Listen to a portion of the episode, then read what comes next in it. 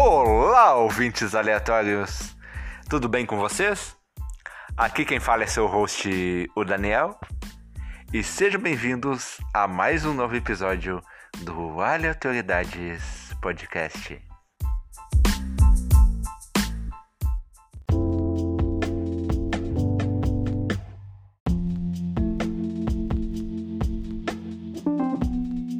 Galerinha, hoje o programa ficou bastante divertido. Hoje teremos histórias de professores com as professoras Aline Ramos e Camila Bessa. As duas residem no Rio de Janeiro e elas vão compartilhar um pouco das suas histórias e experiências conosco. Espero que vocês gostem.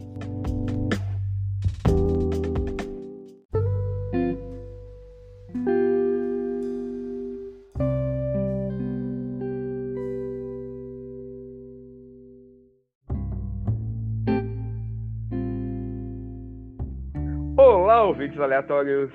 Aqui estamos novamente e hoje estou com duas professoras do Rio de Janeiro, a Aline e a Camila. Bem, eu vou deixar elas se apresentarem. É, quem é que se apresenta primeiro de vocês? Vai, amiga, se apresenta você. Bom, eu sou a Aline, Aline Ramos, professora de Educação Física. É, é, eu atuo aqui, já atuei na escola, é, treinamento de ginástica rítmica. Hoje eu estou trabalhando com idosos e reabilitação né, de criança com deficiência. É a área que eu estou atuando agora. E aí dá para ter umas vivências legais bem diferenciadas aí para a gente compartilhar. Vai lá, Camilinha. Ela já falou meu nome, Camila. Eu sou formada em pedagogia, sou pedagoga e trabalho aí há mais de 15 anos, mais ou menos, acho que isso, com o ensino fundamental 1, mas a minha maior experiência é educação infantil e alfabetização. Grande parte da minha experiência, e por amor mesmo, que eu sempre quis, eu trabalhei com alfabetização. São, são, somos professoras, mas são áreas bem diferentes, é bem legal. Beleza, beleza. Então estamos todos aqui na mesma área da educação. Eu não sei se a Aline sabe, eu também eu sou professor, além de psicólogo e meus minhas pós são em educação também, né? Eu fui para educação, que eu amo ser professor, mas infelizmente é um pouco difícil atualmente ser professor, né? É, um pouco é até, é até eufemismo, né? É bastante complicado. É, mas, geralmente, mas geralmente quem escolhe ser professor escolhe geralmente porque gosta, porque sabe da realidade. Então a gente faz, é, exatamente, a missão de amor. É que aí. Eu, eu sempre caio em projeto social, né? Eu, a, minha, eu já estou formada há 12 anos. Você falou aí de pós, eu tenho pós em neurociência e desenvolvimento infantil. E eu, desde que me formei, falo que vou sair, que vou trabalhar em lugares diferentes, mas sempre acabo em algum projeto social, dentro de alguma comunidade, porque é o trabalho mais gostoso, né? Eu acho que é onde a gente tem um retorno ali muito, muito real, muito humano e é muito bom é muito amor, não tem como. É verdade. É, o complicado é, é que aí, aí até para vocês o, o, salário de professor é relativamente melhor que no Rio Grande do Sul, que é o pior salário. Sério? Do Brasil até uns anos atrás, quando eu fiz a concurso para professor estadual, o, o salário ali de professor de 40 horas estadual era 950 e ah. agora tá não está tão, tão mais alto que isso. E até 2017 ou 2018, o, o governador, o como é que é o foi o último governador, o Sartori, eu acho. O Sartori, ele estava pagando parcelado o salário dos professores, ou seja, tu ganhava era horrível, sabe? E tu ser professor estadual. O município aqui paga um pouquinho melhor. Os municípios. Aqui também aqui é um salário de família. E, tipo assim, um amigo meu, ele falou, cara, vem aqui para Tocantins, aqui o salário em Palmas, estadual, geral, é 4.600. Eu, tá, mas isso aí é, é sonho, né, cara? Assim, ó. É. Ah, pra quem é professor, que é justo, né? Que é justo pra, pra professor. Tipo, agora, há uns anos Os atrás... município aqui, tá em torno de 4.500, 5.000 municipal. É estadual bem menor, sim. É, isso tudo? É, é agora pra, tá. Pra, pra, mim, pra minha área não tá isso tudo, não. É, para minha área não tá isso tudo, não. Para minha área chega a uns 2 mil no máximo. Bem, municipal? Aqui... É, municipal. É municipal, bem. É, mas é relativamente, assim, até bom, né? Porque tu vai olhar Brasília, teve um concurso ano passado, do, uh, era professor ali, 20 horas, ele ganhava 13,200. E Brasília, claro, é, é, uma cidade cara, daí tem um custo de vida bem é. alto, ver também, né? Enfim. É um de vida também, né? Vai de acordo, pois é. É, vai de acordo. E aqui até não é alto o custo de vida, mas o salário ali do professor é muito baixo aqui no Rio Grande do Sul. É muito, é muito, é muito baixo mesmo. Enfim, é, é, é, foi só um disclaimer, uma reclamação mesmo, porque tá foda, Guris. Tá, enfim. É. Acho que é a reclamação de quase todos os professores, salvas algumas exceções, né? Não, é desvalorização todo... total, gente. Não é só salarial. Total, é, exatamente. É desvalorização total do professor, infelizmente. É, em geral, né? Enfim, eu vou deixar vocês conversar, que no final eu acabei ali falando bastante, né? Você tá na área, estamos todos de acordo. Então tá, eu vou deixar vocês ali a começarem as suas histórias, então. É, quem é que quer começar? A Aline já tinha separado várias histórias para começar a contar aqui. É, eu, eu, eu fui tendo algumas ideias aqui. Acabou que eu conversei com a Camila um pouco antes né, e a gente acabou linkando as nossas histórias, porque apesar de ser é, é, em locais diferentes, acaba que uma complementa a outra. Né? Um dos assuntos que a gente okay. abordou de cedo foi a questão da diferença de, de classe social entre uma escola e outra. Né? A realidade entre uma, uma região e outra né? Porque a gente percebeu nas duas vivências que as, é, as escolas de, de, classe, de classe alta, né? Classe média alta, é, a gente colocou que não, não, concorda muito com esses termos, mas é, fica comum a todo mundo. É, a gente tem uma, uma ausência de valores, né? Muitas vezes por conta do, da ausência dos pais.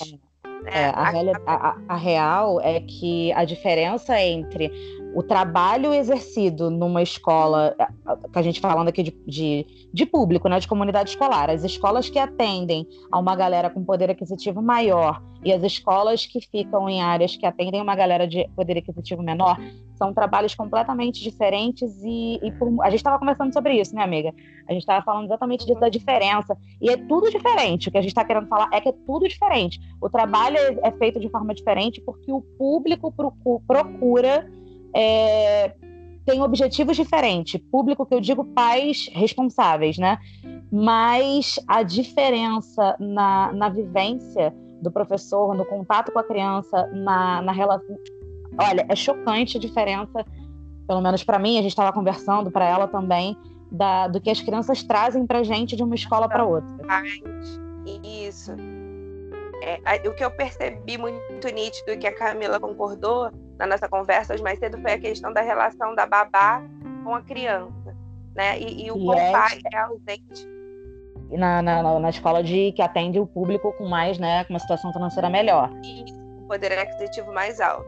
Né? Muitas vezes o vínculo materno da criança é com a babá, não é com a mãe, né? Porque quem está pre é presente no dia a dia da criança é a babá, né? E, é, e, e outras vezes, quando a babá é, é, maltrata a criança, né? Quando existe maus tratos ali, os pais não ficam sabendo.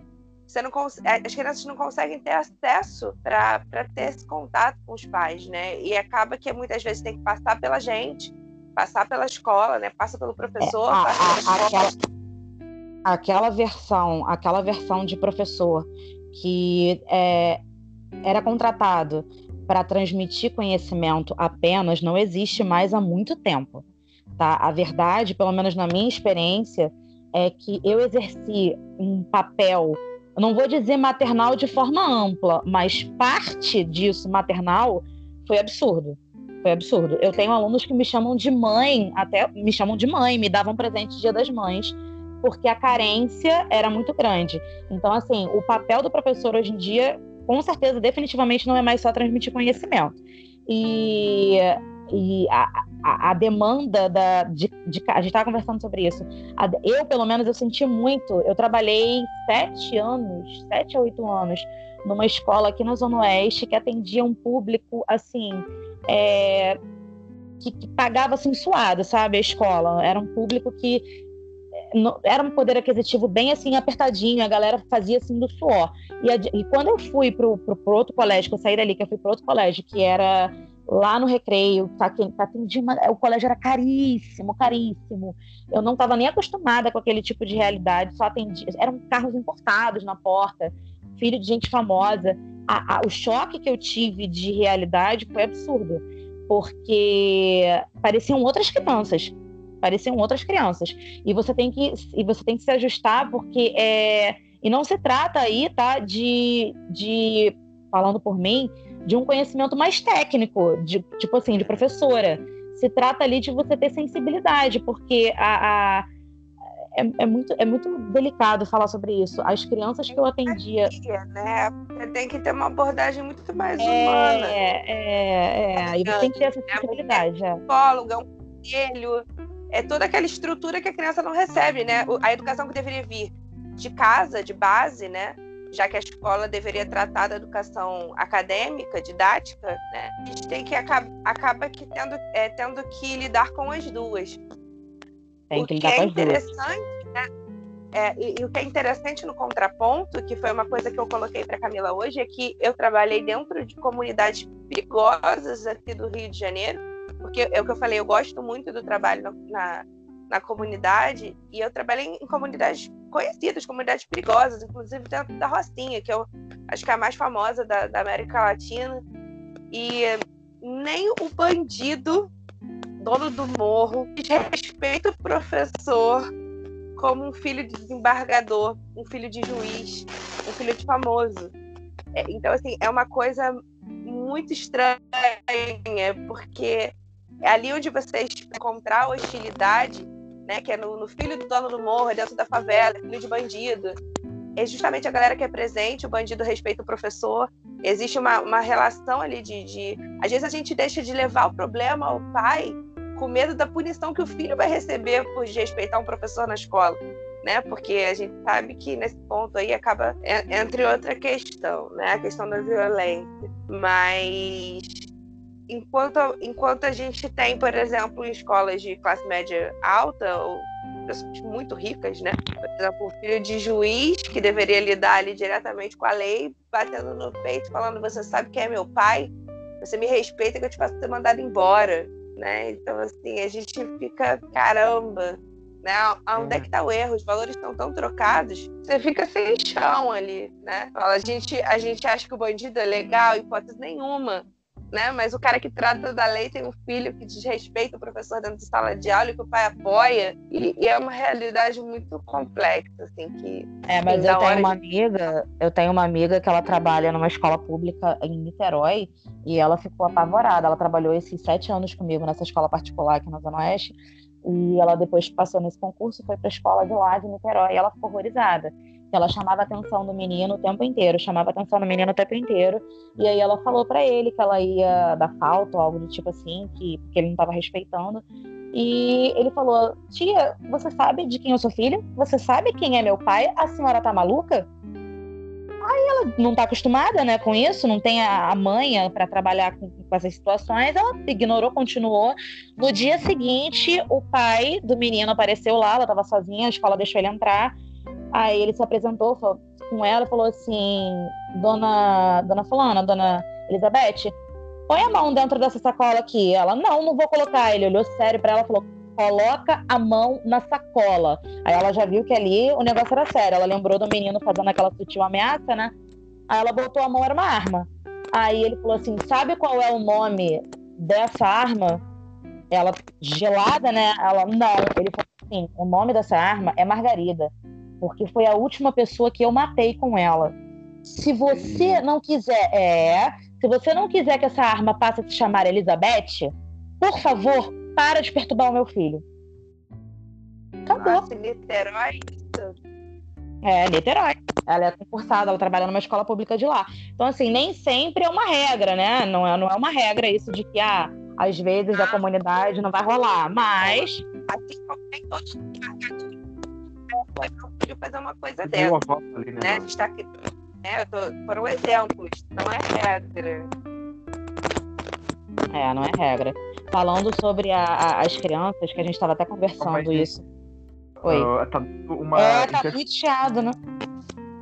É, tá dando uma interferência agora. Não sei de quem que é de vocês aí. Alô, alô? Oi.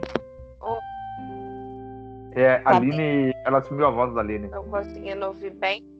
Deu, agora apareceu. A é que tinha sumido. A minha. É, e a sua tá, tá, ficando meio lenta a voz dela às vezes.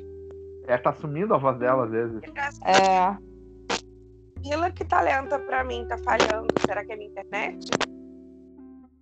Para, tu tá de fone de ouvido? Tô. Tenta tirar o fone pra ver se não é o cabo. É o cabo, acho. É o cabo do fone, provavelmente. Que tá dando esse barulho. Eu vou tirar o meu também. Eu vou tirar o meu. Melhorou? Melhorou, Oi. melhorou. Ó, ó, ó, sumiu o barulho. Era, era, era teu fone mesmo. Não, sem o fone eu não escuto vocês. É, pois é. Deixa eu... Não, então coloca. Uh, a Camila sumiu. Eu sumi? Tô aqui. Ah, tá aí, tá aí, beleza. Tá, vamos ver então como e é o meu, que... Tá, funcionou, tá bom agora. Eu tô te ouvindo. Tá bem, ah, eu acho que era a internet, sim. Eu, troquei a rede aqui e ficou bom. Tá, beleza então. Uh, Camila, desculpa te cortar. tá, continua. Desculpa. Você lembra em que ponto tu estava? Eu ia contar das crianças da, da, da escola que eu tava falando para elas os exemplos que eu dei hoje, lembra? Lembro, lembro. Lembro, lembro. Pode continuar? Avisa. Pode, pode, pode continuar. Pode continuar? Tá. Pode. Então, aí eu tava falando sobre sobre as crianças, como a gente estava falando sobre essa experiência, né, de, de, diferença de uma de uma escola para outra, para mim isso foi uma coisa muito gritante que marcou minha minha experiência profissional. Eu estava dando alguns exemplos para para Aline hoje mais cedo do quanto isso me chocou. É, os pais na na, na, primeira escola que eu trabalhei, sete anos que eu trabalhei nessa escola, que eu atendi uma galera mais humilde, digamos assim, financeiramente. É, eu até estava falando isso com a Aline hoje, né, de uma forma assim, geral, de escola. Que ela falou assim: ah, seria o ideal se a escola fosse meio termo, se ela conseguisse atender esse meio termo e tal. É, é muito complicado e, e, e também explica um, um pouco da diferença disso os pais nas escolas, pelo menos na, na, na minha experiência, é, que a galera tem uma situação financeira melhor, obviamente trabalham muito, grandes responsabilidades, ficam mais ausentes e também entendem que dar, é, suprir os filhos com os melhores estudos, cursos e tudo mais já é o, o necessário para eles, né? Era o que eu via. E a, e a gente, eu, eu tive contato com crianças extremamente carentes, crianças que pedi o olhar era, era uma coisa assim, é, isso mexeu muito comigo. E, e, eles queriam um abraço, eles queriam conversar, eles queriam que você olhasse para o desenho deles. Os pais quase nunca estavam presentes na reunião, nas atividades das escolas, estavam sempre trabalhando. A escola muito bem paga, todas as atividades extracurriculares pagas, teatro, balé, judô, tudo pago tudo do bom e do melhor, mas os pais, a gente tinha pais ali que eu nem sabia quem era, a gente conhecia a babá. É, e teve, teve pequenos assim episódios que eu fiquei assim, gente, como pode? Eu tinha uma aluna do terceiro ano que ela vivia, ela chegava todos os dias com o cabelo todo emaranhado, todo. E ela era uma das minhas melhores alunas. Ela gabaritava quase todas as provas. Ela era muito inteligente, muito. Um amorzinho de menina. E, só que toda eu reparava isso. Às vezes ela ia com uma meia de uma cor, e um pé de uma cor e a, a outra de outro, o cabelo sempre embolado, com, como se fosse cutão de, de, de travesseiro, colado no travesseiro, o rostinho sujo de remela. Eu, eu observava aquilo, mas enfim. Teve um dia que chegou na hora do recreio, todo mundo saiu, ela começou a chorar. Aí eu, fulana, o que que houve? Por que, que você tá chorando? Ela me abraçou e falou assim, tia, eu já falei pra Ana que eu não gosto desse biscoito. Ela mandou esse biscoito. Aí eu achei que Ana fosse a mãe, né? Aí eu falei, mas por que, que você não falou com a sua mãe? Por que, que você não falou, avisou ela? Ela, tia Ana, é a minha babá. Eu quase não vejo a minha mãe. Falei, como assim você não vê sua mãe, meu amor? Fala com a sua mãe para falar com a, com a babá. Ela, tia, quando eu acordo, a minha mãe já foi trabalhar. E quando eu vou dormir, a minha mãe já é, minha mãe ainda tá trabalhando. Então eu não vejo a minha mãe. Eu falei, tá, mas final de semana você não vê a sua mãe? Ela, não, final de semana minha mãe vai pro namorado. Aí eu fiquei assim, sem reação. Falei, e quando você vê a sua mãe? Ela, tia, não sei. Eu fico com a Ana. Eu falei, a Ana fica com você até final de semana. Ela falou, é, os finais de semana que meu pai não, meu pai não tá comigo, a Ana fica comigo. Então, assim, aquilo me chocou de uma tal forma, porque a babá, provavelmente, eu não sei se eram muitas atribuições, não tô aqui para falar da, da, da menina que tava trabalhando, mas a menina chegava sempre desengonçada na escola, sempre muito carente, e disse para mim que simplesmente não via a mãe é, é um, incrível. O outro menino, o, ele, eu conversando com ele. Foi. Ela só uma observação, você não sabe se é, é maus tratos, se é um acúmulo de função, né? Se a babá acaba sendo responsável é, eu, por tudo. Eu, eu não vou nem pensar nisso aqui, porque não, nem é o, nem é o foco. Pois nem é. é o foco. Mas não é mãe não fica sabendo, né? criança Exatamente. O problema é a ausência da mãe, da, de não ter uma mãe para ela chegar e falar: mãe, a babá tá mandando meu biscoito errado. Mãe, sabe? Ela não via, mãe simplesmente não via. E isso para mim era novo, porque isso é muito contrário ao, ao que eu vivi na escola anterior, que era uma galera mais, mais humilde, né? É, então, então uma fala tua que, é, que eu acho meio problemática, que eu vou pontuar. Uh, da gurezinha falar pra babá, mãe, mãe, ela tá mandando biscoito. Olha, a babá tá ali fazendo o serviço dela, ok? Ela não é obrigada a suprir a carência que a mãe dela deixou. Esse vazio é só a mãe. Aqui Óbvio. Tem que dá. A babá tá fazendo o trabalho dela. A babá, sabe? A babá tem outras atribulações, sabe? Como tu mesmo agora pontuou, então ela não tem que tá ali, sabe? Saber. Não, nem acho, nem acho. O leitinho que a criança quer, o coisa. Isso quem tem que saber é a mãe, é o pai, é, é, é o familiar. A babá é meramente uma trabalhadora, entendeu?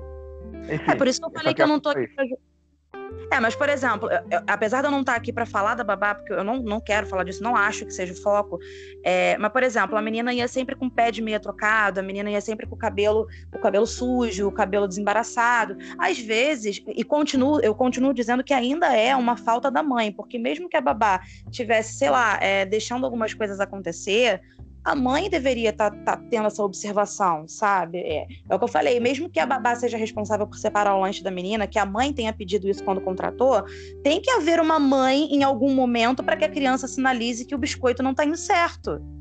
Exatamente. Tem que ter uma, um acompanhamento da mãe em relação à babá, que vai a bolacha. Né? Exatamente. E você, bolacha, biscoito. É, então, então assim, é, isso para mim foi muito assustador. Eu tive um outro menino nessa mesma escola que falou para mim que não, a gente estava fazendo uma atividade Dia dos Pais. Olha só que tenso. A gente estava fazendo uma atividade Dia dos Pais e aí acho que tinha que desenhar ele com o pai e tal. E ele não desenhou. Aí eu falei, fulano, por que, que você não desenhou? Ele falou, tia, eu nem lembro mais do meu pai direito. Aí eu, como assim? Eu, eu não sabia o que, tinha acontecido, né? Se o pai tinha falecido, enfim. Aí eu, como assim? Por quê? Ele, tia, meu pai trabalha nos Estados Unidos já tem um tempão. E eu não vejo meu pai tem anos. Eu falei, mas ele não te liga? Ele tá, ele é casado com a sua mãe? Eles ainda estão juntos? Sim, tia. Eles estão juntos. A minha mãe trabalha na empresa do meu pai, só que é aqui. E tá sempre trabalhando com ele. O meu pai tá lá. Só que meu pai nunca tem tempo de vir para cá, nunca tem tempo de tirar férias. Eu falei, mas ele não te liga? Não. Ele, ah, tia, ele liga quando dá tempo, mas ele nunca tem tempo. E o menino simplesmente não quis fazer a atividade Dia dos Pais porque ele disse que não lembrava do pai complicado. É muito, é muito. Isso foi um choque para mim, porque isso é, é, uma é uma diferença absurda já da minha experiência do outro colégio, porque em contrapartida, é, o colégio que eu, que eu, trabalhei, que foi um colégio de, mais humilde, os pais eram extremamente presentes. Eles cobravam saber de tudo que estava sendo feito. Da, de, se a página do livro 99 estava lá, se ela estava sendo feita, se o professor corrigiu, por que, que o professor vistou, se o professor vistou, se o professor vistou e vistou errado, quando que era a reunião. Eles... Pelo ponto que você colocou, é muito suado. Né? Então eles estão ali e eles querem exatamente. fazer valer o investimento. Né? Exatamente. Eles participavam exatamente por isso, porque eles estavam. Pelo menos era o que eu via, tá? É, a sensação que dava era: a gente está dando o que a gente tem, o que a gente não tem, a gente está suando para dar um futuro melhor para vocês, para que vocês tenham mais do que eu tive. Isso era muito bonito.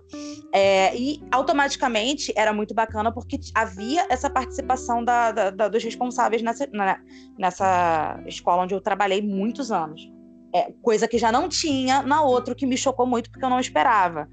É, porém, falando de uma, de uma forma mais pedagógica, que eu estava até falando com a Aline, é que, que ela falou sobre. A, a gente estava falando sobre metodologia e tal, que eu falei com ela que eu não concordo muito com 90% dos trabalhos feitos, especialmente com alfabetização e educação infantil, nessas escolas menores porque e eu vou te dizer que eu consigo ver de uma forma mais ampla, tá? Eu não estou aqui para ficar apontando o dedo para diretor ou para dono de escola, não.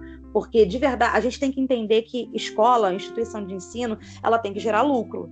Né? Não é só um projeto de amor, né? Para quem abre a escola. Ela tem que gerar lucro, ela está ali para gerar lucro, ela tem que pagar funcionário, e o dono da escola quer o dinheiro no final do mês. Então, você, quando você abre um, um negócio, é, você quer esse retorno e você vai fazer o que for necessário, né, para que você tenha esse dinheiro. Então, o que, que acontece? Aí é que a gente estava falando sobre a diferença de comunidade escolar, que acaba gerando uma diferença de, de ensino também entre as escolas. Aqui, no, não sei se aí é assim, mas aqui no Rio tem uma diferença gritante, por exemplo, entre escolas grandes, escolas da Zona Sul e escolas. Isso eu estou falando de, de metodologia, de ensino, enfim é, e de para as escolas menores, né, Zona Oeste, Zona Norte. Geralmente, as escolas é, menores, elas têm uma, uma metodologia, uma filosofia muito mais trad... Eles vendem como construtivismo, como uma coisa mais mais lúdica, mais suave, mas não é. Geralmente é bem tradicional, é, é bem massivo, assim. É, é, eu discordo muito, discordo muito. E não foi só na escola onde eu trabalhei, foram inúmeras escolas. Mas eu digo para você que tem um porquê. Eu analisei isso durante esses anos que eu trabalhei. Os pais dessa, dessas, dessas comunidades escolares que eu falo aí, de, que são escolas menores e tal, eles cobram isso. Cobram. E, os, os obviamente, as escolas dão o que estão pedindo porque elas precisam de aluno né? Aí é que eu falo que molda um pouco a, a, essa diferença de escolas. As escolas aqui no, no, na Zona Sul, as escolas grandes, elas são construtivistas, elas, elas fazem um trabalho lindo, lindo, lindo, lindo. Não existe criança de educação infantil nessas escolas com livro.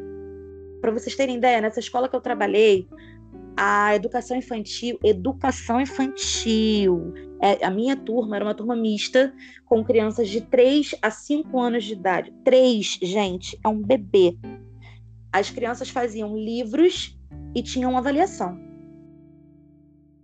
É, Camila, mas uma observação né, que, eu, que eu vivenciei agora na pós de neurociência é que 90% da minha turma era de pedagogo, tá? Educação física tinha eu e mais três, e 90% pedagogo. Fora isso, tinha mais dois, uma enfermeira e uma, e uma professora de português que fizeram a pós para cuidar dos, dos, filhos que tinham sinais de, de autismo. Né? Então, assim, de, de, todas essas pedagogas que trabalham em, escolas carérrimas daqui, Zona Sul e Barra, em outras escolas, né?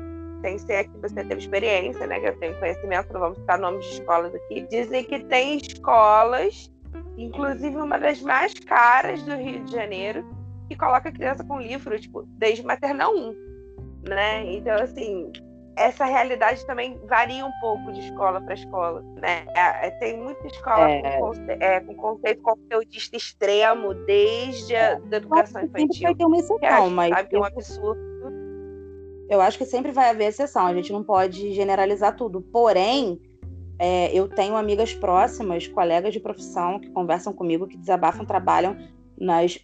Aí vou te falar, umas cinco escolas, pelo menos, diferentes, assim, grandes, e que o trabalho é muito bonito. Eu tive, eu tive é, a, a, oportunidade de conhecer, de ver, bem bacana. Então, assim, numa mais, falando de uma forma. É bem diferente. Calma, calma. A Aline queria falar alguma coisa, Aline? Pode falar. Não, eu falei, é, realmente, existem outras que, que a gente tem muitos elogios a fazer, escolas muito bem colocadas, outras que, que muitas vezes mostram uma realidade para os pais que não é a realidade que acontece tanto na escola, como eu trabalho com a parte de intervenção né, e, e de reabilitação, né, que é uma questão mais terapêutica hoje, a gente vê, por exemplo, que crianças que têm dificuldade de aprendizagem de qualquer tipo, né, qualquer comorbidade ou, ou déficit de aprendizagem, a gente tem muita dificuldade, por exemplo, de ter acesso ao professor. A escola não permite né? A gente precisa passar pelo coordenador que filtra a informação e não é quem tem o dia a dia do aluno ali, né? Então, assim, é bem, bem complexa essa história porque a gente vai, vai muito longe nela, né? Tem o que Sim. mostra o que é de fato dentro, tem a realidade que os pais veem, a realidade que o profissional vê. Por exemplo, a escola que a Camila trabalhou é um exemplo desse, que é péssimo para o profissional, é excelente para o aluno, e, enfim, né? E tem outras que são o extremo oposto, e é o que a Camila falou, não tem como generalizar. É. Vamos, e... vamos mudar para o contexto da escola. Sim, da a escola de um aluno de pública. Oi? Oi? Perdão, não ouvi. Você estava falando que você teve um aluno com traços, lembra que você estava falando? Eu achei sensacional. Que você teve um aluno com traços de. de quê? Que você falou? É. Ah, sim, é. Entrando nessa. É, eu trabalhei, eu trabalho, né?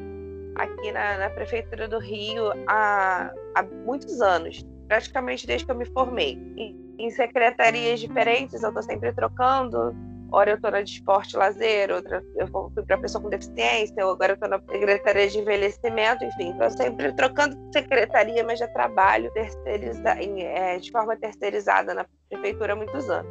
Né? Em um desses, desses núcleos que eu trabalhei de reabilitação, é, eu tive um, um, caso muito curioso de um aluno que estava matriculado lá e que ele se apresentou para gente como um adolescente.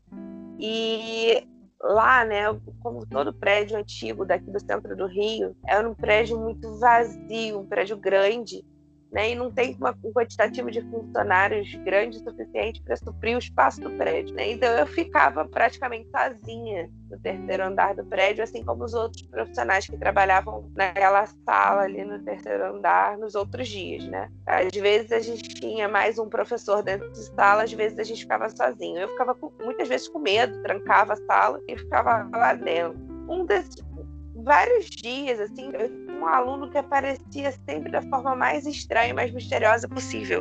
Ele pintava dentro da sala. Ele se apresentava como um aluno de 17 anos, ele falava com uma voz é, até mais, mais aguda, né, do que deveria ter um, menino de 17 anos, mas tinha uma aparência jovial, nunca vi sinal de barba, né, e, e eu sempre comentava com uma outra professora de lá, que é amiga minha e também atendia ele, só que com teatro na época.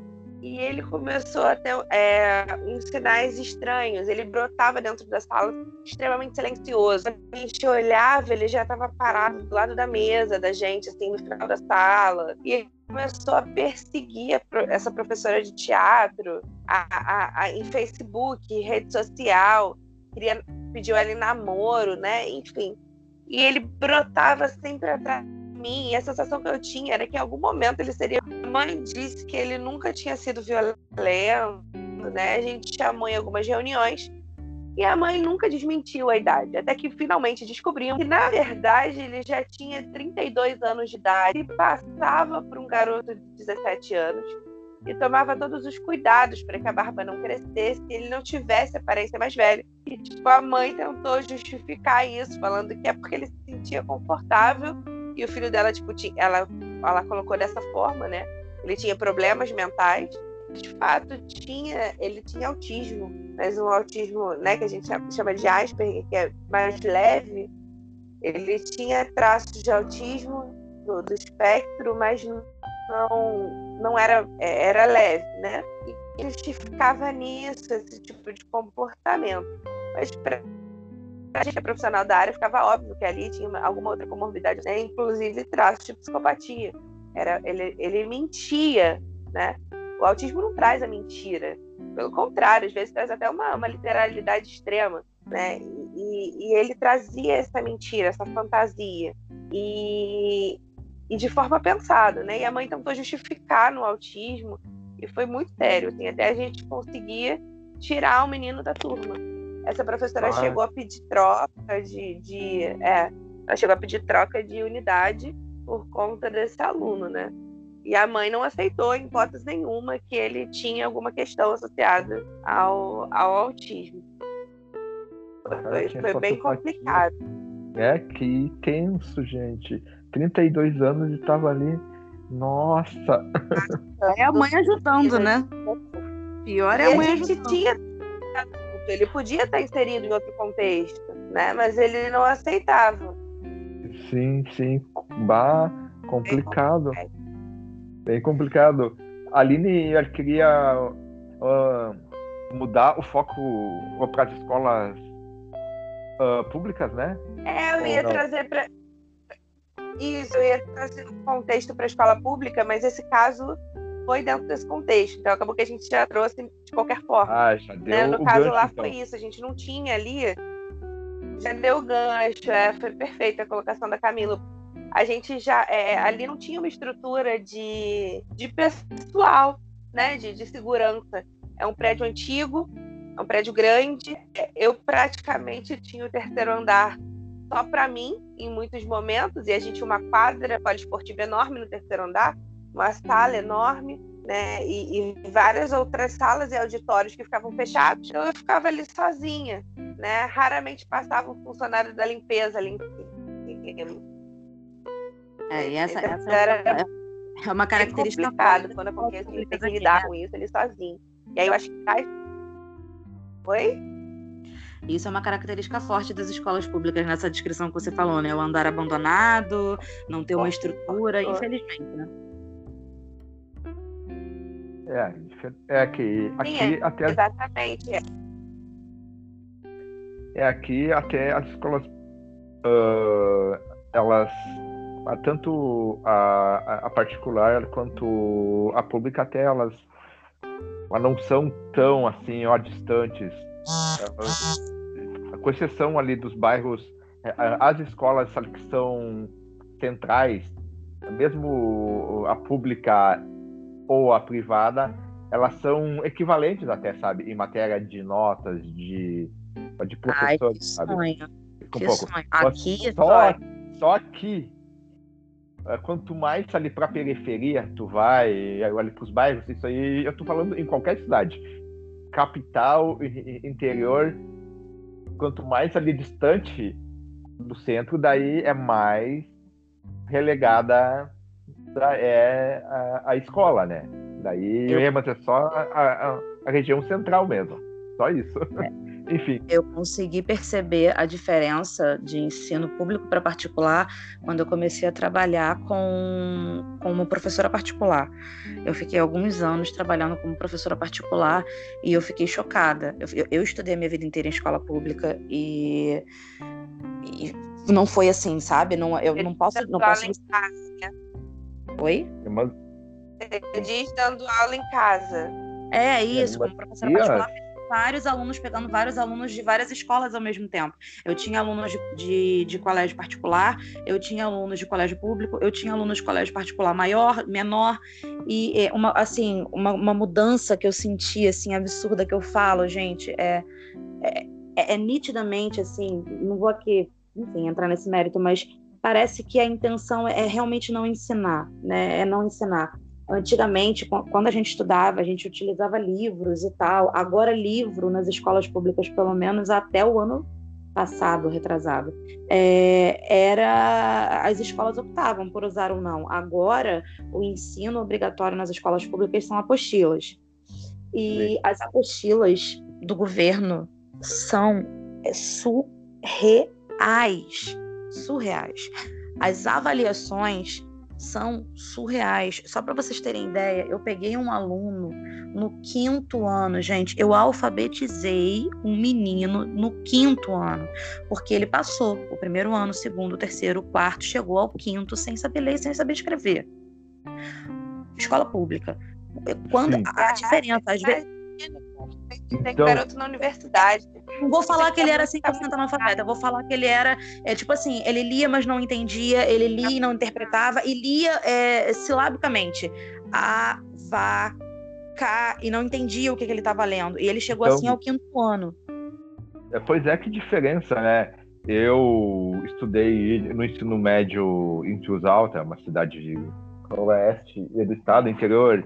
A minha escola era pública, era Margarida Pardelhas. Daí entrei na época do PDT, que era. Ah, vocês aí já tiveram o Brizola. Lá, é, eles queimam o Brizolista aqui, o PDT sempre foi pela educação. Daqui a média, a média da escola da pública a que eu estudei é, é, era a média 7.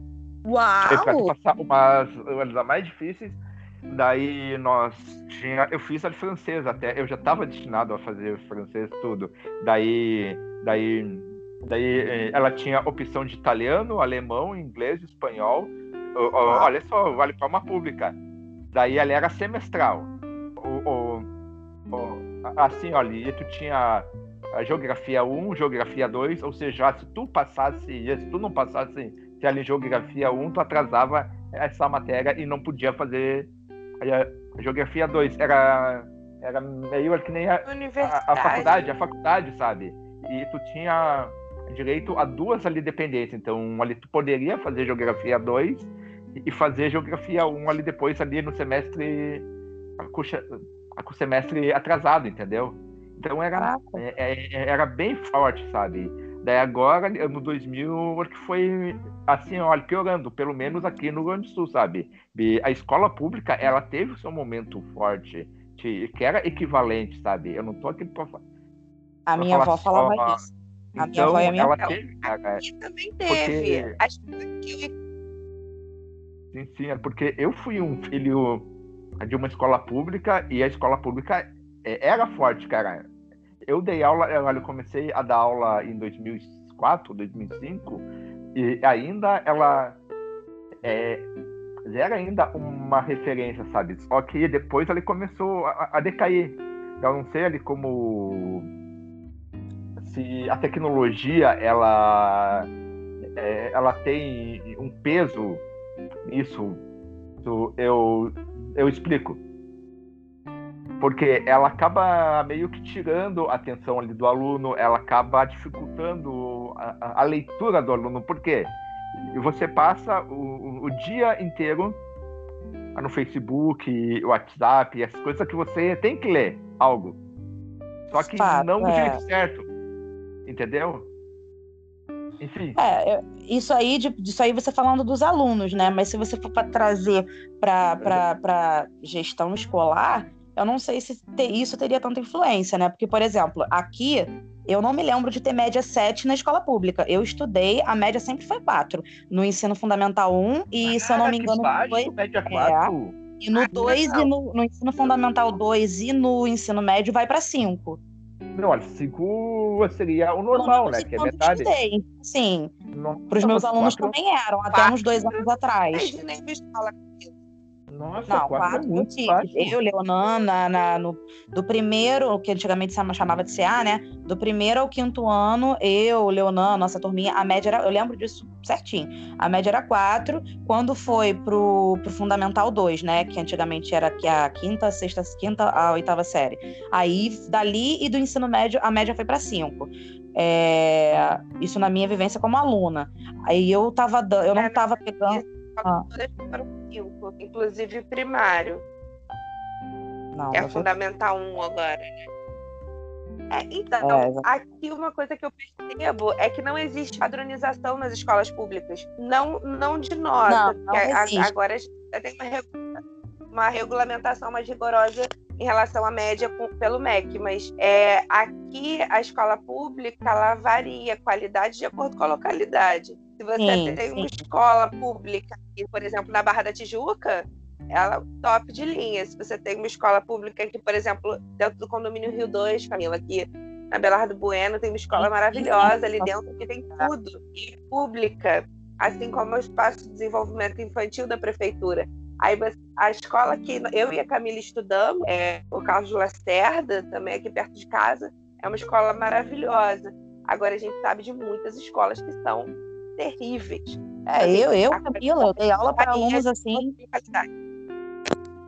Sim, a, a diferença é gritante. Tem uma escola aqui próxima à minha casa, que é o CIEP, CIEP Pablo Neruda, ele, ele é conhecido, ele tá, tipo, tem uma escala, né, de pontuação das escolas e tal, e eu fiquei extremamente decepcionada é, por conta disso, porque eu fiquei sabendo. A escola, assim, é, os alunos que eu pegava de lá, eu ficava muito feliz, porque eles complementavam. Como eu falei, tem escolas que trabalham com apostila, se você pegar as apostilas do governo, para você ter ideia, a, da, o último ano que eu estava lecionando para os meus alunos particulares, de escola pública, eles falaram para mim que não tinha mais aula de história e geografia.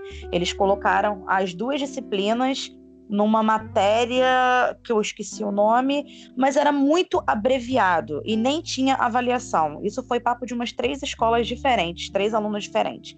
Eles tinham muito era português e matemática, só que eu vou falar, português era a avaliação inteira, inteira interpretação de tirinhas e charges. Mais nada. Pergunta se tinha gramática. Não tinha. Não tinha. E, é, e matemática. Matemática ia até, até bem próximo às escolas particulares, mas português, ciência. Gente, é, é muito diferente, muito, além da, da média, como a gente estava falando, que era baixa. Mas tem colégios particulares, como a gente também está falando agora, que, particulares não, públicos, que complementam e acabam se tornando, ficando conhecidos como melhores colégios públicos. Esse que tem aqui perto da minha casa, que é o CIEP, ele é conhecido por estar numa uma, uma das maiores notas aí nesse, nesse, nessa escala aí, nessa, das, das escolas públicas, né? E realmente, os alunos que eu pegava de lá, é, o que, que eles faziam? Eles faziam a prova do governo, que é obrigatória, mas ele, os professores complementavam, eles faziam a prova da escola, né? Então tinha uma prova aí é, escrita, discursiva, os alunos faziam aquela prova e tal, além da prova do governo, que é com cartão resposta, múltipla escolha.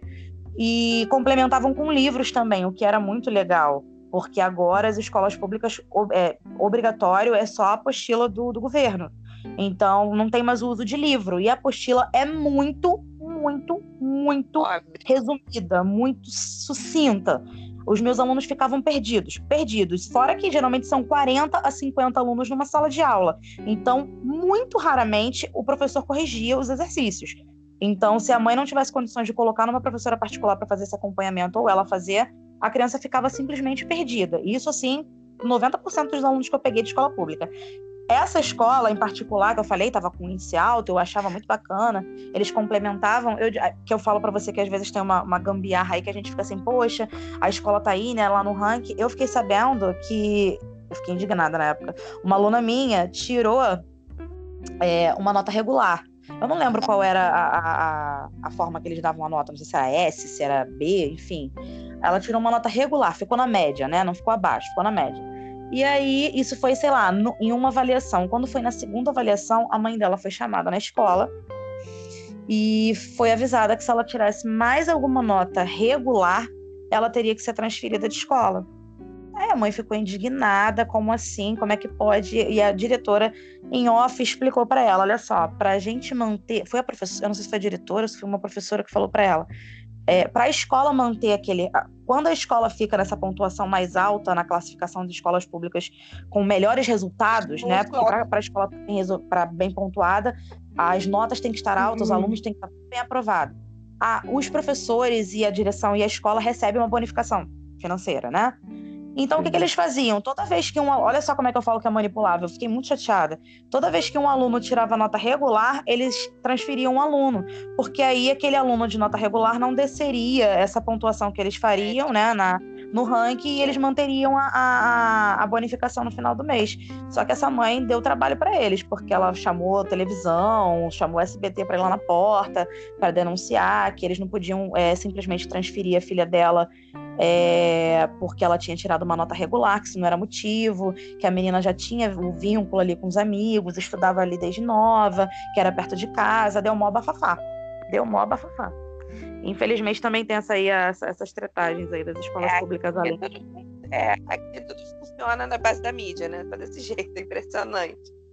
É um outro contexto que é, é, bem complicado. Um outro contexto que, que a gente acaba vivenciando muito aqui, infelizmente, né, na, nas escolas do Rio, é, dependendo da localidade, é a questão da violência. É muito comum. É, eu, por exemplo, ter que tirar aluno correndo da piscina porque começou troca de tiro. Né? Eu acho que essa, ao meu ver, é, é a pior realidade. Né? É você ter que sair correndo com os teus alunos e esconder e abrigar de, de, tiro, né? E nesse momento o professor ele se expõe mais do que qualquer um, porque ele quer tirar as crianças. Pelo menos eu era dessa forma. A gente quer tirar as crianças correndo dali, né? E proteger aquelas crianças e, e, e poxa, tá caindo cápsula de, de bala lá dentro da, da piscina, né? E quando, isso quando não descia um corpo pelo valão, caía lá dentro. Nossa. É. é bem complicado, né? Essa realidade. É. Aí tinha que as crianças, interromper porque tinha um cadáver dentro da, do espaço Nossa. esportivo. É, pois é, é uma realidade. Pois é, é uma realidade que nenhum local do Brasil convive, né? Nenhum. Aqui, aqui pode até ter alguma escola violenta, até no Brasil inteiro, acho é difícil. E isso aí é particular do Rio, né? Que a gente não, não consegue conceber o quanto é, a vida é, da. Não é do Rio como um todo, tá? É, não ah, é tá. é o Rio como um todo, mas são, são regiões específicas do, do Rio. Algumas regiões são muito violentas, outras são bem calmas. Né? Então, assim, hum. depende, depende de onde é aquilo que a gente estava falando. Né? A qualidade da escola acaba variando de acordo com a localidade. Às vezes, não só por escolha do governo, mas por dificuldade do acesso, mesmo, de, de levar o, o material humano até a escola de qualidade, enfim. Não é qualquer professor que, que quer se expor a essa realidade. Ah, legal. Que interessante essa pontuação tua. Eu já estava. Eu acho que a gente acaba pensando, a gente que é de fora, acaba pensando no Rio como um todo, né? E não que, que, que como qualquer localidade tem a sua zona mais segura, a sua zona perigosa. Enfim. É, acaba que o Rio está vendendo essa imagem, né? Porque é a coisa da mídia que a gente fala. Muita gente acha que o Rio é faixa de Gaza, e também não é assim. Né? Mais ou menos isso locais... mesmo. Sim, eu sei, eu tenho essa consciência. Eu conheço muita gente de fora. Então eu sei que, que tem... Eh, muita gente tem essa visão. Eu fui ao Nordeste e conheci uma professora que, que falou: gente, eu queria tanto ir ao Rio, mas lá é perigoso demais, né? Eu falei: não, depende. Se você está querendo fazer tour dentro das comunidades, vai ser perigoso. Não acho boa ideia, não né? Porque tem gente que tem essa, essa coisa, vem para o Rio para conhecer a comunidade. É, é, sendo honesto, andar bem honesto, isso está mudando com o passar do tempo. Antigamente isso era mais bem dividido, áreas mais perigosas e áreas não. Agora eu vou falar para você que o, áreas que eram super tranquilas, no nosso bairro mesmo, a Taquara, onde a gente mora, sempre foi um bairro comercial e residencial super tranquilo. A minha casa não tem, não tinha até então fechadura, o portão é baixo, a gente nunca se preocupou em trancar a porta, nem quando saía, porque era muito tranquilo. E ao longo dos anos a violência está piorando, está se expandindo sim, e infelizmente áreas que eram tranquilas, residenciais, estão ficando perigosas.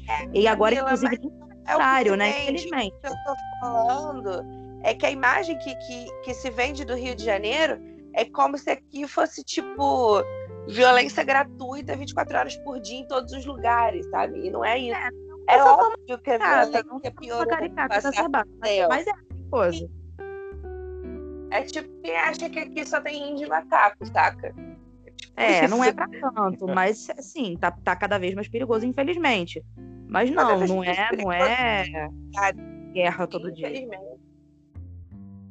É, deixa eu.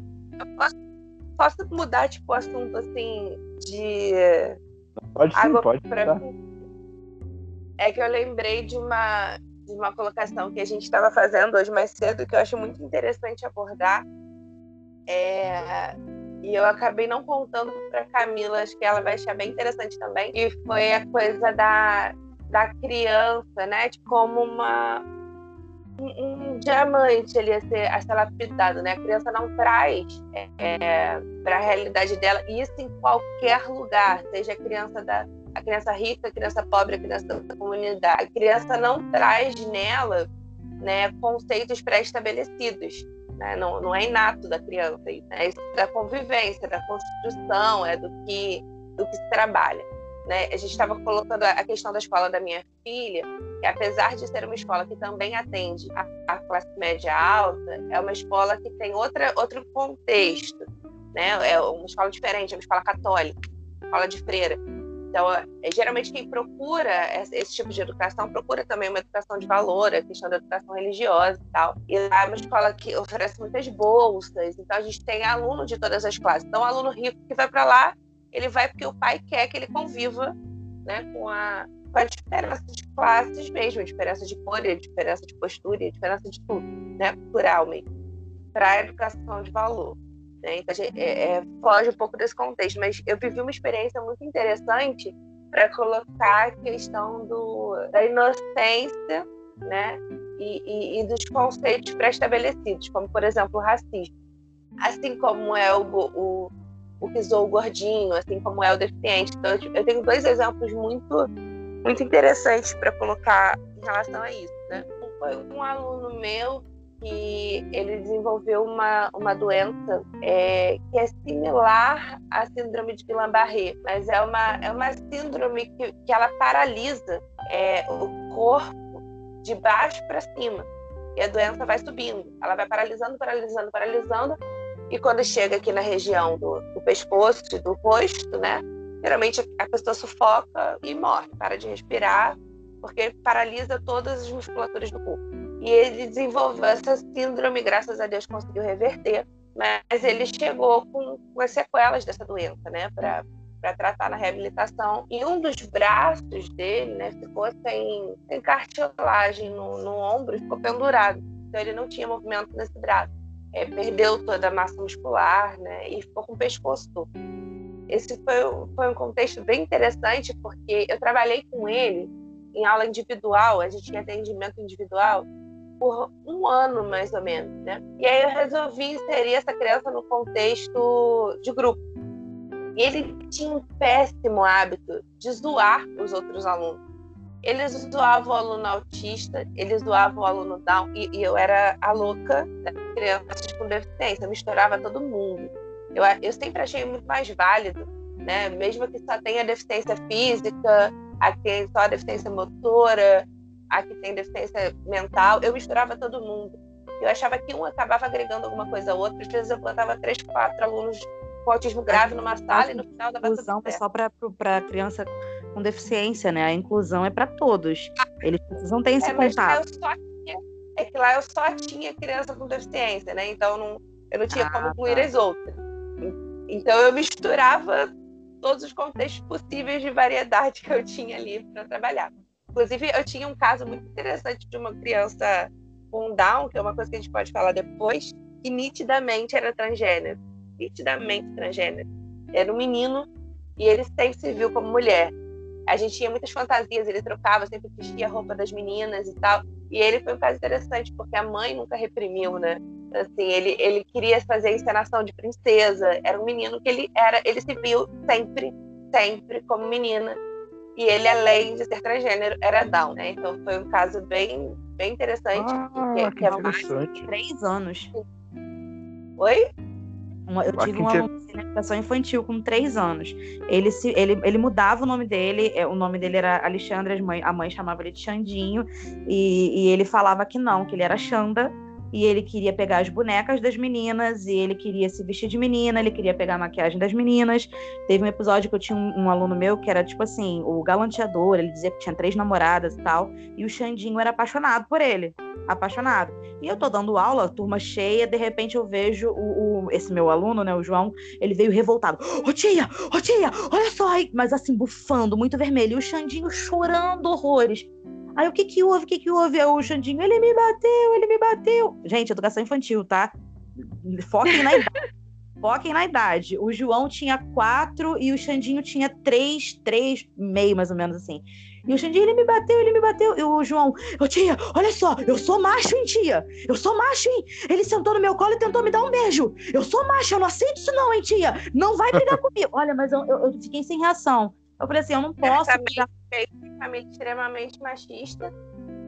É, o irmão, o irmão mais velho falava que ele tinha que namorar três, quatro. A família era toda assim. Mas assim, você tem que. Eu tive, tive que ter uma sensibilidade na hora, porque eu entendi que o fato do, do Xandinho ter tentado beijá-lo agrediu, agrediu ele de alguma forma. Ele só, ele só reagiu.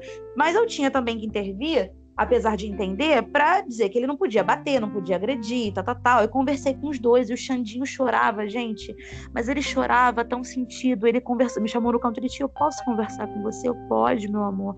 Ele, tia, eu gosto dele, tia. Eu fui dar um beijo nele porque eu gosto dele. Por que que o João me bateu? Gente, eu ficava sem reação. Ele tá, na época tava aquela novela Caminho das Índias e ele pegava, às vezes, algum adesivo, alguma coisa, colava no meio da testa, ficava dançando, tipo dança do ventre, pegava é, vento. É. é, uma criança de três anos, então assim, né? Acontece não, também nesse É, acontece, mas às vezes seria uma coisa de quebrar, talvez, né? Dizendo, poxa, mas ele só deu um beijo porque gosta de você. Amigos também se beijam. É, mas ele beijou uma menina, beijar uma boca. É, então, tentar corrigir só nessa questão. Tipo, em vez de beijar Sim, na boca, beija no rosto. Eu expliquei. Eu foquei nisso. Eu falei que tanto menina quanto menino, ele não poderia agora, naquela idade, dar beijinho na boca e tal. Eu expliquei que isso era um nível de intimidade maior e tal. Eu expliquei isso tudo. Mas foi uma situação delicada, porque eu entendi a, a, a reação do João, né? Ele se sentiu aquilo para ele não era legal. Então eu, eu, tive que ter uma sensibilidade de explicar para o João que não foi, não é, não é para ele agredir, não é assim que o Xandinho gostava dele, que beijar é uma forma de mostrar carinho, mas também teve que conversar com o Xandinho. O Joãozinho sempre está inserido em algum contexto. Essa história que eu cada menina com é a voz do Joãozinho. O João, só que o João, nesse caso, era autista. João era autista gravíssimo. Olha que interessante a junção das histórias. João era autista gravíssimo, que eu também atendi no particular por muito tempo. E o menino era um robô, ele só reproduzia o que eu fazia. Anos depois, né, quando eu inseri nesse contexto louco meu de grupo, tudo misturado, tinha esse menino, zoava todo mundo mas ele também era deficiente. Ele tinha o pescoço torto, o braço pendurado, mas ele zoava todos os colegas. Chamava um de lerdo, chamava o outro de olhinho puxado, chamava isso de aquilo, todo mundo zoava. E zoava o menino que era transgênero, porque ele se vestia de mulher. Ele era o único que zoava. Era interessante como as outras, né? As outras crianças, não, ninguém se incomodava com ninguém. Mas ele, porque ele só tinha uma deficiência adquirida, né? Até então ele era uma criança dita normal. Ele chegou ali com o conceito de tipo, eu não tenho problema nenhum eu vou zoar os problemáticos. Ele é o garoto do bullying, né? E eu fiquei tentando driblar aquela, aquela situação ali de, de inúmeras maneiras. Até que chegou um belo dia numa aula de dança lá, a gente tinha o que a gente chamava de terapia de jogos, né? E aí tinha aquele Nintendo Wii, a gente estava fazendo uma, uma aula de dança. E aí tava ele zoando o Joãozinho e zoando o, o menino que era transgênero, se chamava Érico. E aí eles, eles um zoando o outro, zoando, zoando, zoando. Uma hora eu parei, olhei pra cara dele e falei assim, meu amor, vem cá. Me diz aqui uma coisa, por que, que você acha que você tá aqui? Aí ele disse assim, ué, é pra melhorar. Falei, melhorar de quê? Pra melhorar meu braço aqui, ó. Tinha que tá ruim, mas já tá melhorando. Ele, ele mexeu assim, né? O pouquinho que ele já conseguia mexer, ele falou aqui, ó, tô melhorando. Eu falei, pois é, mas o que, que é isso que você tem no seu braço? Aí ele falou assim: Ué, meu braço tá, tá tia. Eu falei: Não, você tem uma deficiência. Puxei o espelho, botei todo mundo de frente pro espelho e falei assim: Olha aqui, tá vendo? Esse aqui tem o olhinho puxado. Ele tem uma deficiência, tem síndrome de Down. Esse aqui, ele tem o olhinho assim, ele é quase cego, tá vendo? Que ele fica com o olhinho assim, tentando enxergar. Esse óculos fundo de garrafa que pesou aqui então, é uma deficiência visual. Aí eu fui mostrando a deficiência por deficiência. Eu falei, agora olha você, seu pescoço torto, seu bracinho pendurado. O que, que é isso? É uma deficiência física. Você não mexe, você também a deficiência motora, você tem duas. Se eu gostar, se eu olhasse pra você e falasse, ah, pescocinho torto, bracinho pendurado. Ele arregolou um olho pra minha cara assim, aí vira Joãozinho, que era autista, que foi zoado eternamente. Ah, pescocinho torto, bracinho pendurado. que história, que história excelente. Ficou da vida, ele ficou muito puto. E aí o João rindo pra caramba, começou a fazer a coreografia amarradão, tipo, cagou porque ele tava falando, o menino ficou com aquela cara. Ele, tia, não gostei disso. Eu falei, exatamente. Mas é assim que você faz seus amigos se sentirem todo dia. O garoto saiu arrasado mas nunca mais zoou ninguém. Gente, eu me lembro que assim, a mãe dele chegou. Como é que você fala assim com meu filho? Eu falei, meu amor, perdoa, mas a educação talvez você não esteja dando. Essa mãe era louca comigo. Eu, falava, eu, eu, eu dava esporro nela. E ele chegava pra mim assim: Eu vou falar pra minha mãe. Eu falei: Então você chama ela aqui que eu vou dar esporro nela também. Eu sei que chegou no final, a mãe já falava assim: Você não manda essa professora me chamar, não, hein? Você se resolve com ela aí dentro. Incrível. Foi genial. Eu sei que no final da história, quem zoava todo mundo era o que era zoado antes, que era o tal do Joãozinho, gente. Que interessante. Ele zoava que eu fotografia, ele. E era o menino que era, tipo, um gado de reprodução ali. E, e, no final ele tava zoando com a cara dos colegas, incentivando e aplaudindo, e eles ficaram super amigos, assim. Fim foi, foi muito legal. Foi uma realidade muito boa. e Sabe, fala, desculpa. Não, olha, pode continuar. pode continuar. A terceira história, né? Que eu tive a história do transgênero, a história do, do Joãozinho. e a terceira história aconteceu com a minha filha. Foi uma coisa assim impressionante para mim, né, que eu não esperava, mas eu levei a minha filha para uma realidade de trabalho minha, é, que era de Vila Olímpia, né, uma realidade de trabalho de comunidade, e estava tendo uma festa, um evento de Dia das Crianças, e eu levei minha filha, né, vou levar minha filha para brincar. Minha filha é branca, eu sou branca, e aí ela chegou ali, só tinha meia dúzia de criança e tá tudo normal. Ela lida com crianças brancas, crianças negras, eu tenho amigos de tudo que é cor. Então, para ela, aquilo ali é super natural.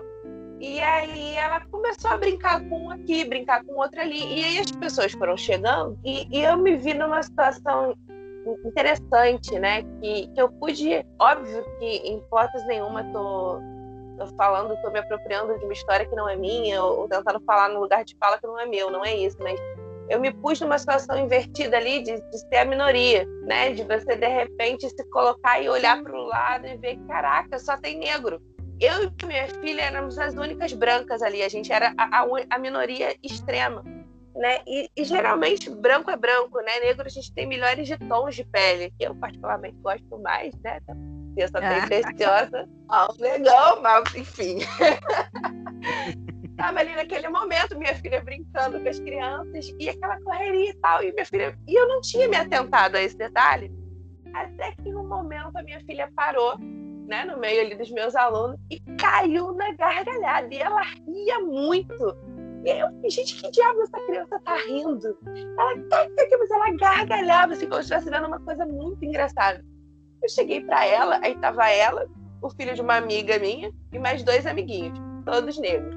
Só que eles eram negros em tons de pele diferentes, né? E a minha filha parou, olhou pra minha cara e disse assim: Mamãe, eu adorei esse lugar. Aí eu falei: Por que, filha? Você tá com muitos amigos novos? Ela, não, mamãe, aqui é todo mundo colorido. Olha que coisa mais linda. Todo mundo tem uma cor diferente. Que delícia.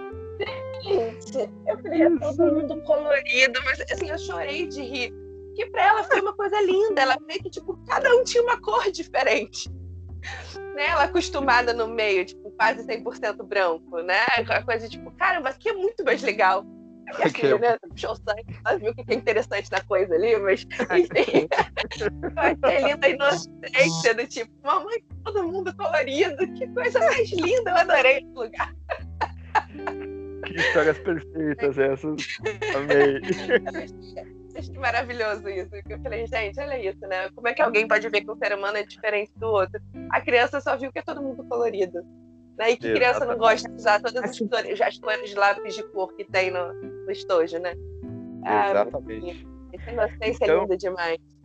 É muito. Então, Gurias, vá, assim, olha, para acabar esse programa em alto, em alto astral, Obrigado pela participação de vocês.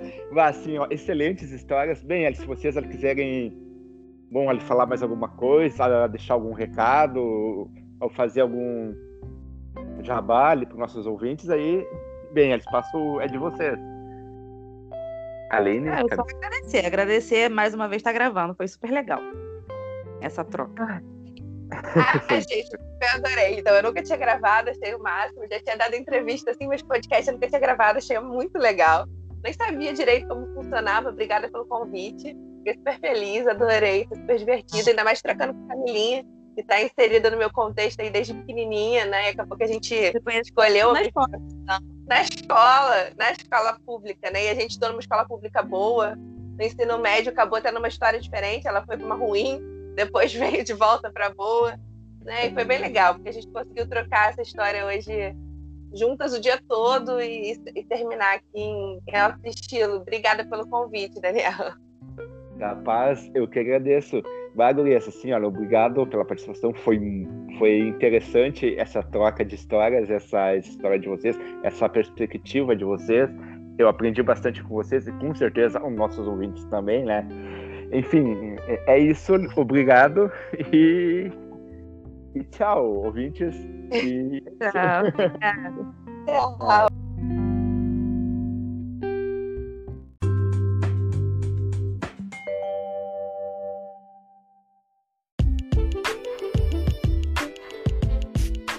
Obrigado por me ouvirem até agora. E para quem quiser nos seguir nas redes sociais, nós temos no Facebook a página Aleatoriedades Podcast. Curta, compartilhe, comente, participe. Isso é bastante importante. E para quem quiser mandar sugestões, críticas, parcerias, nós temos um e-mail. O e-mail é aleatoriedadespod@gmail.com. Aleatoriedadespod. E ajude esse podcast a crescer. Siga ele no Spotify. Isso ajuda a nos colocar nos destaques para novos ouvintes. E para quem usa outras plataformas, siga, assine nosso feed. Isso também ajuda a aparecer o podcast em primeiro lugar, nas primeiras colocações e para novos ouvintes. E também espalhe esse podcast para outras pessoas, amigos, inimigos, famílias e por aí vai. Obrigado e tchau!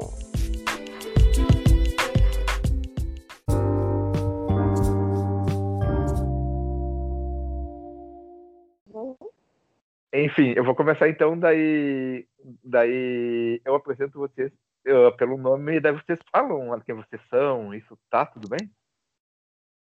Tá, me tira só uma dúvida. É. Eu preciso falar seu nome inteiro, seu nome é muito grande. Eu posso falar só Everson, só Daniel? Tem que falar Everson, Daniel. Olha, só Daniel tá bom.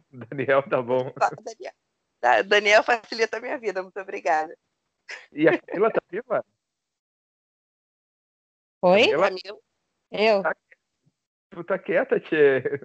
Eu, é? Eu já conheço os, os procedimentos, tô deixando você orientar ela. Tá. Tá, beleza, então. É, tá. Lá vai. Tá, beleza, vou começar então, pode ser? Pode. Tá. Dois, três.